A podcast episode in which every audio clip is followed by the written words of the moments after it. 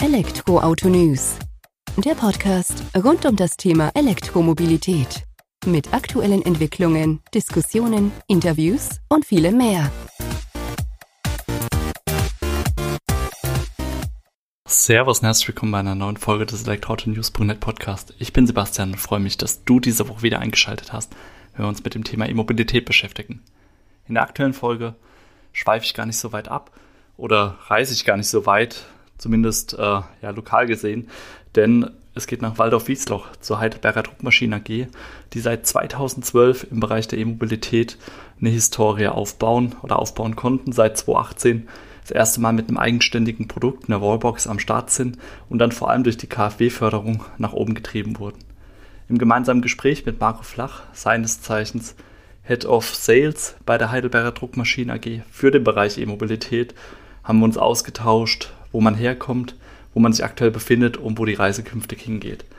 Man möchte keine eierlegende Wollmilchsau in Form einer Wallbox, die einfach alles kann, anbieten, sondern spezielle Wallboxen für, ja, ich sag mal, spezielle Ansätze. Äh, begonnen von der einfachen Home Eco, die Plug-and-Play-mäßig ganz simpel angeschlossen werden kann, bis zur Energy Control, wo es dann wieder weitere Auswertungsmöglichkeiten, Möglichkeiten zum Lastmanagement der Vernetzung gibt und auch in der Zukunft möchte man da, soll diese Ansätze eben verfolgen. Aber ja, genug der Vorworte meinerseits. Nun direkt rein ins Gespräch mit Marco Flach. Viel Spaß. Hallo Herr Flach, vielen Dank, dass Sie heute die Zeit nehmen, dass wir uns ein wenig über Heidelberger Druckmaschinen unterhalten und vor allem den Bezug zur E-Mobilität, Thema Wallboxen in dem Sinne. Vielleicht stellen Sie kurz die Heidelberger Druckmaschinen mal vor ich sag mal, aus dem Namen heraus lässt sich jetzt nicht unbedingt gleich die Nähe zur E-Mobilität ableiten und verlieren auch ein paar Worte über Ihre Person, wie Sie mit der E-Mobilität im Unternehmen in Verbindung stehen. Sehr gerne. Nochmal herzlich willkommen, Herr Hensler, auch von meiner Seite. Ich würde einfach direkt starten, vielleicht ein, zwei Worte zur Heidelberger Druckmaschinen AG vorstellen, weil der Name sagt ja, wir kommen ursprünglich aus dem Printbereich und haben uns jetzt weiterentwickelt oder wir sind immer noch dabei, uns weiterentwickeln, zu entwickeln zum sogenannten Technologieunternehmen ein Bereich davon ist jetzt der Bereich E-Mobilität. Vielleicht zu Anfangs einfach mal ganz kurz, warum macht Heidelberg E-Mobility? Mir ist auch immer wichtig zu sagen, ähm, warum wir das machen, dass wir nicht nur auf das Thema springen, dass es hip und modern ist, sondern dass es bei Heidelberg auch eine Historie hat. Und in diesem Bereich bin ich auch tätig, im Bereich E-Mobility und verantworte die verschiedenen Abteilungen, Produktmanagement, Sales, Marketing. Bei uns hat alles 2012 begonnen mit dem externen Business. So, damals haben wir das so genannt. Da gab es ja noch keinen Begriff für Wallboxen. Da war das noch eine stationäre Ladeeinheit. Und 2012 haben wir mit einem äh, süddeutschen Sportwagenhersteller die ersten äh, Ladegeräte entwickelt, haben diese auch industrialisiert und auch produziert. Hintergrund ist auch, dass wir sehr viel Expertise haben mit den Stromnetzen dieser Welt. Das bedeutet, ähm, eine Druckmaschine läuft wirklich in jedem Land dieser Welt, eine Heidelberg-Druckmaschine. Und deswegen kennen wir auch die ganzen Gegebenheiten, also sprich Richtung Blackout, Stromschwankungen etc. Diese ganzen Variablen der verschiedenen Stromnetzen ist Heidelberg bekannt und es war auch maßgeblich ein Einfluss äh, damals, um die ersten Entwicklungen Ladegeräte zu machen oder herzustellen. Und das war auch dann der Eintritt in die E-Mobility und das haben wir gemacht. Irgendwann haben wir gesagt, okay, wir möchten unser Portfolio, unsere Dienstleistungen erweitern und sind somit auf die Idee gekommen, ein eigenes ähm, OEM-Produkt im Bereich E-Mobility zu machen. Und das war dann der Startschuss für unsere Heidelberg Wallbox Home Eco. Der Point of Sales war damals äh, April 2018 auf dem regionalen Maimarkt hier in Mannheim. Und da haben wir das Produkt der Öffentlichkeit präsentiert. Ja, und das ist eigentlich immer noch unser Erfolgsbringer. Wir haben dann verschiedene äh, kundenspezifische Designs angefertigt, teilweise nur mit einer anderen Lackierung oder ähnlichem. Und so sind wir eingestiegen. Ja, vielen Dank, dass Sie uns da schon mal ein wenig abgeholt haben. Und ja, ist ja schon Historie dahinter, zehn Jahre jetzt, wenn ihr euch da seit 2012 mit dem Thema beschäftigt habt, sozusagen. Ähm, Sie haben jetzt gesagt, ihr seid dann 2018 mit einem eigenen Produkt, mit der eigenen Wallbox gestartet, auch bewusst dann im Bereich Heimladen dann sozusagen. Äh, ist aktuell noch die erste Generation dieser Wallbox am Start oder habt ihr seitdem da auch Entwicklungssprünge schon hingelegt? Genau, wir haben die äh, Wallboxen weiterentwickelt. Wir reden bei uns bei Heidelberg immer von Use Cases. Also welche Wallbox kann man für äh, welchen Use Case einsetzen. Und das finde ich, muss man auch immer bei Vergleichstest ähm, ähm, begutachten. Und äh, um zu sagen, was ist eigentlich die perfekte Wallbox für uns. Unser Einstiegsmodell, die Home Eco, da haben wir einfach gesagt, diese Wallbox soll zuverlässig und äh, Plug and Play sein. Sprich, der Kunde soll sich in diesem Fall keine Gedanken machen, wie vernetzt sich die Wallbox, muss ich das mit dem Handy verbinden, sondern die Wallbox wird einfach nur an der Wand angeschlossen und der Kunde steckt das Kabel ein und das Auto lädt. Das war einfach der Use Case Plug and Play. Danach haben wir gesagt, wir machen eine Weiterentwicklung. Wir kommen quasi, wir sagen jetzt untechnisch gesprochen, von unten, haben Standardprodukte und möchten dann auch nach und nach die technologischen Bereiche abdecken. Also technologisch sagen wir Use Cases mit Eichrecht-konform, OCCP-Anbindung, App-Anbindung. Und dann war das Nachfolgemodell einfach unsere Energy Control.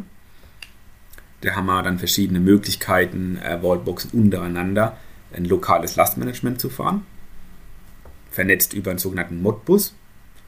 Oder man kann auch dann über den Modbus äh, RTU auch die Photovoltaikanlagen anbinden. Also viele Wechselrichter haben die Möglichkeit von einem Mod Modbus-Anschluss man kann so die Wallbox steuern.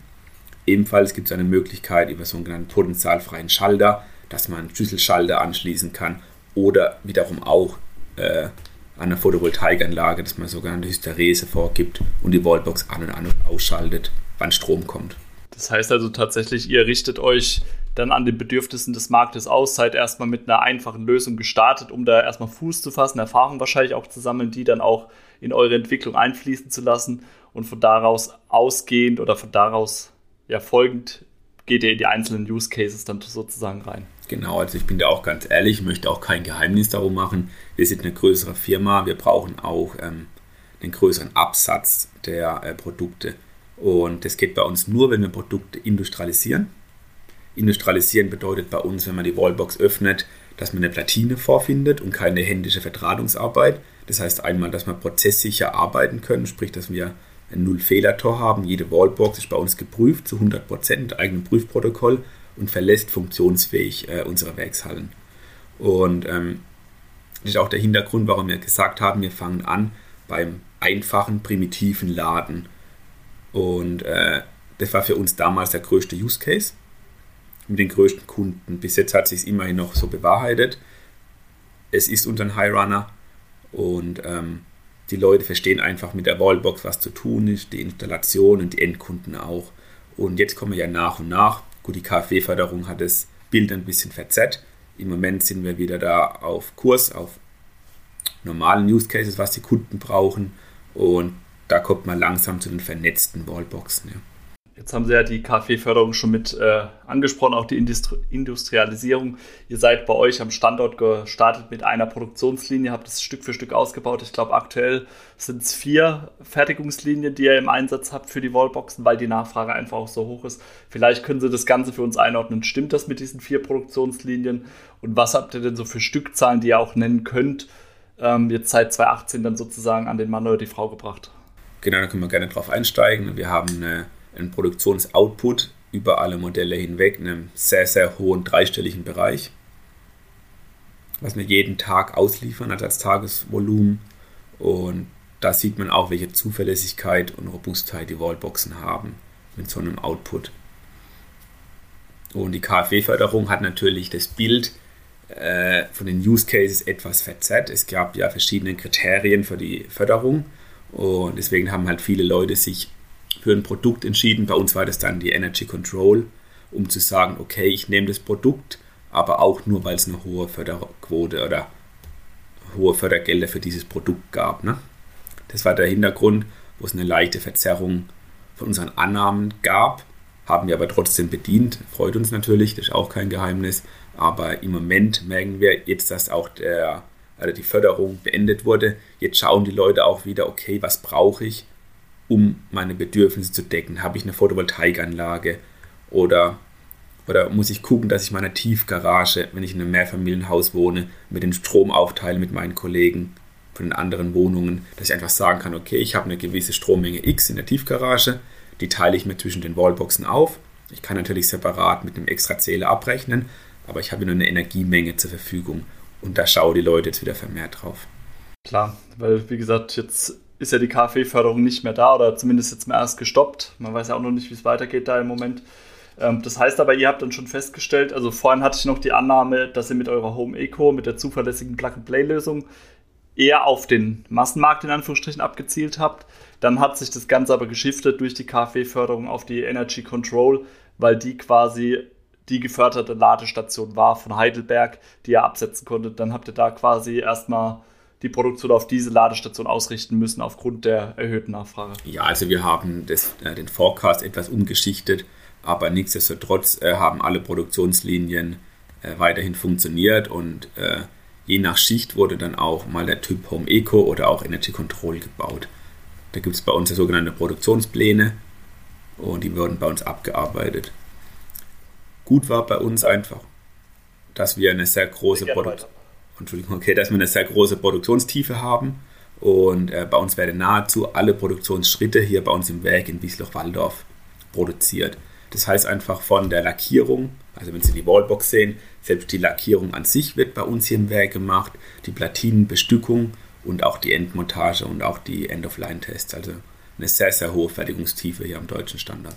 Das heißt, äh, Made in Germany trifft da dann ja auch wirklich zu sozusagen, wenn ihr da die höchste Fertigungstiefe da bei euch selbst in-house habt.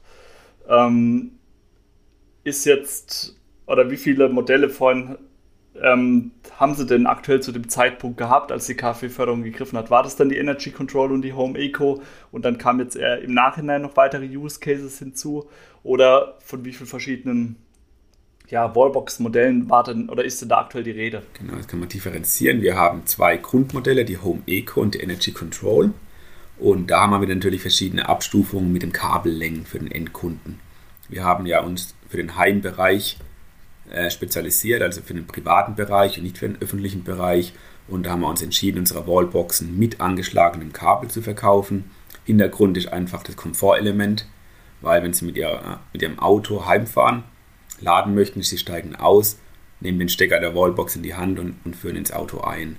Haben Sie eine Wallbox zu Hause ohne angeschlagenes Kabel, müssen Sie aus dem Kofferraum das sogenannte Mode 3 Kabel holen, müssen es an der Wallbox unterm Auto anschließen. Und aus diesem Grund haben wir gesagt, es ist ein Komfortelement, das angeschlagene Kabel und haben so dann auch die Wallboxen gestaltet und entwickelt. Also die Einstiegshürde quasi für den E-Autofahrer, eure Wallbox zu nutzen, dann auch so gering und ja, flach wie möglich zu halten dann. Genau, und deswegen haben wir auch gesagt, okay, es kommt auch darauf an, wo die Wallboxen sind. Manche Autos haben ja vorne in der Front die Ladebuchse, manche haben sie hinten, wo der reguläre Tankstutzen wäre. Und deswegen haben wir gesagt, komm, dann geben wir einfach dem Kunden die größtmögliche Flexibilität. Er kann entscheiden, ob er eine Anschlussleitung mit 3,5 Meter, 5 Meter oder 7,5 Meter möchte. Und vom Vertrieb her, also ich hatte damals noch in Erinnerung, oder wo das Thema dann aufgekommen ist. Ich komme ja selbst hier aus dem Raum Heidelberg. Ähm, da beschäftigt man sich ja natürlich dann mit, was dann so in der E-Mobilitätswelt um einen herum passiert.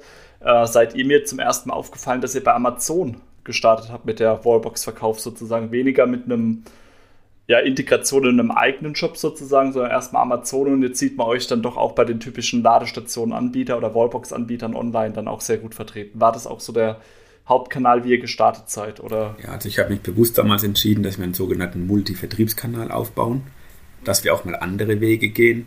Und ein Weg davon war Amazon, weil wir haben verschiedene Kundenbefragungen durchgeführt und das Ergebnis war einfach, dass viele Kunden sich auch online informieren mittlerweile, was denn zutreffend wäre für ihr Auto, für ihre Gegebenheiten. Und deswegen haben wir gesagt, wir möchten auch online starten und gehen dann auch auf die Plattform Amazon. Aber ihr seid jetzt nicht nur online unterwegs, sondern habt ihr auch äh, mittlerweile mit den Elektrikern, sage ich mal, dann einen Austausch oder bei Elektrikernetzwerke sozusagen, weil die schließen ja in der Regel diese Wallboxen an. Da wäre es ja auch sinnvoll, die dann zu nutzen als Multipli Multiplikator, um eure Wallboxen zu veräußern. Exakt. Deswegen haben wir diesen Multivertriebskanal und jeder Elektriker kann über seinen Großhandel auch auf unsere Wallboxen zugreifen. Wir bieten auch für jeden Elektriker Schulungen an, damit auch jeder weiß, wie werden unsere Wallboxen installiert und dass auch ein Vertrauen herrscht. Ja. Im Moment halt pandemiebedingt läuft vieles online, aber ich denke, vielleicht haben wir Richtung Frühjahr, Sommer auch wieder die Gelegenheit, äh, viele Leute zu uns einzuladen, um einfach die Produkte live zu zeigen, dass, dass eine Haptik besteht. Aber das machen wir pandemiebedingt abhängig. Klar, das ist ja auch das einzig Vernünftige, dass man das danach ausrichtet sozusagen. Jetzt haben sie vorhin die Fertigungstiefe aufgegriffen, äh, wo sie gesagt haben, Heidelberg hat da extrem viel Einfluss. Das hat ja für euch auch den Einfluss, oder ich habe jetzt auch in der Vorrecherche gelesen, dass ihr White-Label-Lösungen anbietet. Vielleicht können Sie da mal unsere Hörer, Hörerinnen abholen, was sich dahinter verbirgt und wie das sozusagen nochmal ein zusätzliches Feld für euch wird, ohne da natürlich Endkunden zu nennen bei euch. Ja, also wir haben ja auch gesagt, okay, wir müssen nicht, oder nicht überall äh, muss Heidelberg draufstehen, wo Heidelberg drin ist. Und auch einfach einen weiteren Vertriebskanal, dass wir auch die Expertise von Heidelberg, ob das jetzt eine Elektronikentwicklung ist oder eine klassische Produktionsdienstleistung im Bereich der E-Mobilität, äh, bieten wir auch einfach verschiedenen Kunden an, damit auch andere die Möglichkeit haben, ein kundenspezifisches Produkt äh, zu verkaufen. Und äh, wie äußert sich dieses kundenspezifische Produkt? Reden wir da dann von äh, technischen Unterschieden oder ist es dann eher, sag ich mal, das Design, wo ihr dann äh, mitprägen könnt? Es gibt sowohl als auch Möglichkeiten. Ich habe vorhin kurz angeschnitten, Heidelberg hat viel Expertise im Bereich der Entwicklung, in, in der Produktion, in der Fertigung und all diese Bereiche, auch wenn es nur Ausschnitte sind, bieten wir auch äh, externen Partnern an. Also es kann klassisch eine Entwicklungsdienstleistung sein, dass sie Software programmieren oder eine Platine erstellen, untechnisch gesprochen, oder auch gesamte Produkte.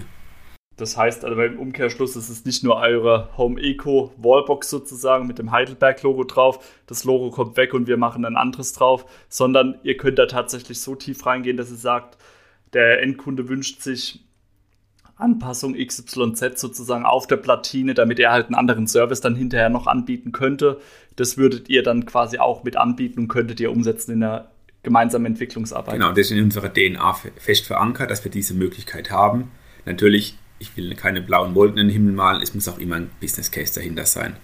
Klar, das muss ja irgendwo greifbar sein. Ich meine, wer jetzt äh, Feld und Wiesen Kunde in Anführungsstrichen kommt, der sagt, wir brauchen jetzt hier mal fünf Wallboxen, die komplett nach uns designt sind, rechnet sich nicht. Da sind wir wieder beim Thema Industrialisierung für euer Unternehmen. Das muss eine gewisse Größe dahinter sein. Genau, deswegen ähm, möchte ich da immer ehrlich sein und auch eine gerade Linie fahren. Wir geben. Der Kunde steht bei uns im Mittelpunkt, gar keine Frage. Nur müssen wir auch ehrlich sein, deswegen auch die gerade Linie. Wir müssen für uns auch schauen, dass es sich rechnet. Und ich sage immer, jedes Unternehmen, jeder Kunde ist immer nur glücklich, wenn alle Parteien glücklich sind. Und deswegen müssen wir da auch immer gucken, wie es sich rechnet, ja.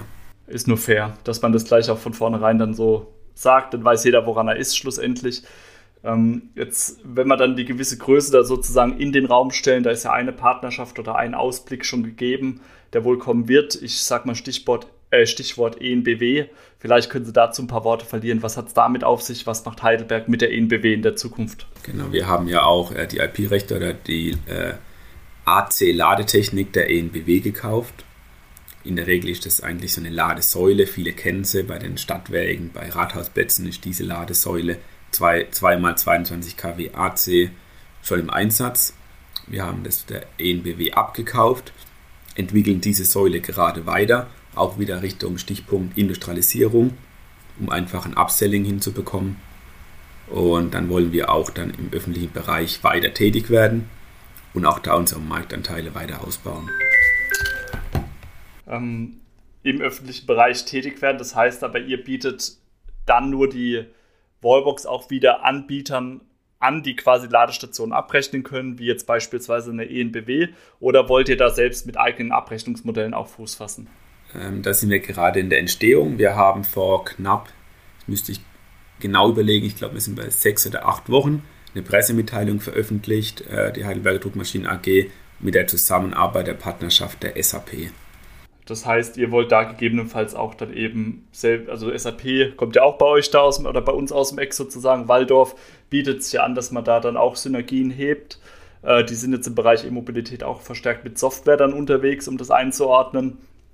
Und dann ist der Gedanke vielleicht dahinter jetzt mal, ich habe die Pressemitteilung leider nicht mehr so komplett auf dem Schirm, äh, dass ihr die Hardware bietet, SAP die Software und damit geht es dann in den äh, öffentlichen Raum sozusagen. Exakt, das ist die Idee bei uns dahinter. Wir wollen zwei renommierte Unternehmen zusammenbringen, wo einfach dann dem Kunden den bestmöglichen Service bieten. Weil bei uns steht auch die Qualität ganz, ganz oben. Und Qualität bedeutet auch, dass der Kunde auch nach langjähriger äh, Nutzung der Säule weiterhin die Möglichkeit hat, bei einer Softwareänderung oder beim Ersatzteil jederzeit die Möglichkeit zu haben, das auszutauschen, sich zu verbessern oder ähnliches. Und das Decken wäre mit beiden Unternehmen gewährleistet. Und äh, wenn wir jetzt davon reden, dass ihr die aufstellt oder wenn ihr tätig seid, generell auch vielleicht nochmal das Thema Wallboxen mit eingegriffen, in was für einem ähm, Absatzraum seid ihr denn unterwegs? In Anführungsstrichen nur in der Dachregion, Deutschland, Österreich, Schweiz? Oder ist euer Absatz ebenso Absatzraum gewachsen, wie die Produktionskapazitäten gewachsen sind? Genau, und die Absatzräume sind, äh, sind auch weiter gewachsen. Angefangen haben wir natürlich äh, im Dachbereich, aber mittlerweile sind wir auch in weiteren Ländern wie Ungarn, Polen, Frankreich etc. tätig. Schon die Nachfrage, sage ich mal, habt ihr da auch die Möglichkeit durch eure durchs Renommee der Marke Heidelberg zu glänzen sozusagen? Wird das dann auch transportiert mit auf die Wallboxen rüber? Also merkt ihr, dass das angenommen wird? Oder ist das jetzt eher so, ich sag mal, seid ihr eher in Deutschland ein Begriff dann? Das kommt ganz drauf an. Also viele Kunden können mit dem Begriff Heidelberger Druckmaschinen AG etwas anfangen. Viele steht auch das Synonym Heidelberg, auch zur Stadt Heidelberg, wo dann suggeriert, dass es hier aus äh, Süddeutschland kommt. Und wir werden ein Carve-Out veranstalten, das haben wir auch in vielen Pressemitteilungen schon angedeutet. Sprich, die E-Mobility-Sparte wird in eine GmbH im Frühjahr ähm, dieses Jahres ausgegliedert. Okay, weil ihr einfach sagt, es ist jetzt so eine Sparte, die wahrscheinlich so viel, so viel Geschäft oder auch Entwicklungstiefe mit sich bringt, dass es Sinn ergibt, dass es eben nicht mehr nur ein Bereich von der Heidelberger Druckmaschine AG ist, sondern dass es als eigenständige Firma firmiert. Genau, sozusagen. als Tochterunternehmen der Heidelberger Druckmaschinen AG. Okay, vielen Dank. Und ähm, ich sag mal so, Sie haben ja jetzt vorhin schon Use Cases angesprochen, äh, die Sie haben. Ich denke, ihr habt auch für die Zukunft noch weitere Use Cases angedacht, die umgesetzt werden können. Also so einen gewissen Ausblick in die Zukunft. Gerade wenn man ein Unternehmen ausgliedert, äh, möchte man sich ja da längerfristig aufstellen. Können Sie uns da mal noch einen Ausblick geben, was wir denn da vielleicht jetzt in den kommenden Monaten von euch erwarten können? Äh, das erste neue Thema haben wir ja bereits kurz angesprochen. Das war ja die Ladesäule im öffentlichen Bereich, die dann bald kommen wird. Und parallel bauen wir unsere Expertise oder unser Produktportfolio im Bereich des Eigenheims weiter aus. Im Quartal 3 dieses Kalenderjahres werden wir unsere sogenannte Smart-Familie auf den Markt bringen. Und diese Smart-Familie hat verschiedene Produkte. Es wird weiterhin eine AC Wallbox sein mit verschiedenen Innenleben. Also je nach Use Cases, so haben wir unsere Strategie aufgebaut. Use Cases bedeutet einmal speziell für den Bereich Photovoltaikanlage oder Use Case bedeutet zum Beispiel auch Dienstwagen, dass Sie zum Beispiel Ihren Dienstwagen eichrechtkonform daheim laden können. Und so gibt es verschiedene Use Cases, die wir dann nach und nach bedienen möchten. Und ähm, wenn wir jetzt dabei sind, ich sag mal, Jetzt ist es vielleicht nicht nur so, dass ich nur den Dienstwagen-Part habe oder nur die Photovoltaik, sondern es könnte ja auch sein, dass bei mir beides zutrifft. Gibt es auch so diese, in Anführungsstrichen, eierlegende Wollmilchsau, die Heidelberg anbietet, die dann natürlich wahrscheinlich auch preislich höher eingepreist ist. Aber habt ihr sowas auch angedacht? Also mit dieser Dienstwagen-Wallbox können Sie auch privat laden. Aber zur eierlegenden Wollmilchsau, da haben wir ja auch vorhin diskutiert, äh, wir müssen gucken, dass wir die Produkte im großvolumigen Bereich verkaufen es gibt Hersteller, da kostet eine Wallbox 2, 3, 4.000 Euro, aber davon wollen wir uns eigentlich ähm, distanzieren und sagen, wir wollen eigentlich die Wallbox für die Use Cases anbieten. Ein Use Case ändert sich ja nicht. Wenn ein Einfamilienhaus sagt, ich möchte eine Photovoltaikanlage, eventuell einen Stromspeicher dazu, dann ist es ja ein Use Case für die nächsten Jahre. Und in diesem Bereich muss zum Beispiel die Wallbox einbindbar sein. Aber das bedeutet dann nicht, dass da mal äh, ein Kreditkartenterminal reinkommt, dass sie daheim plötzlich abrechnen. Und deswegen wollen wir uns da eigentlich nicht drauf begeben, sondern die Wallbox immer für den Use Case machen oder auch entwickeln. Okay. Also in dem Fall, ich nenne es jetzt mal Nische, wobei es ja keine Nische ist, sondern dann tatsächlich auch eher in die Tiefe die Expertise für den Einsatzzweck, den ich verfolge damit, anstatt eine eierlegende Wollmilchsau, die entsprechend hochpreisig ist und dann auch gar nicht so diese Absatzchancen dann irgendwo am Markt hat. Genau, exakt, ja. Gut, ja, dann sage ich erstmal vielen Dank, Herr Flach, dass Sie uns da die Einblicke hinter die Kulissen von Heidelberg gegeben haben. Ich denke, wir holen es dann mal bei Zeiten auch noch nach, dass ich bei euch vor Ort vorbeischaue, damit wir unseren Hörer, Hörerinnen auch mal einen visuellen Einblick hinter die Kulissen geben können, vielleicht.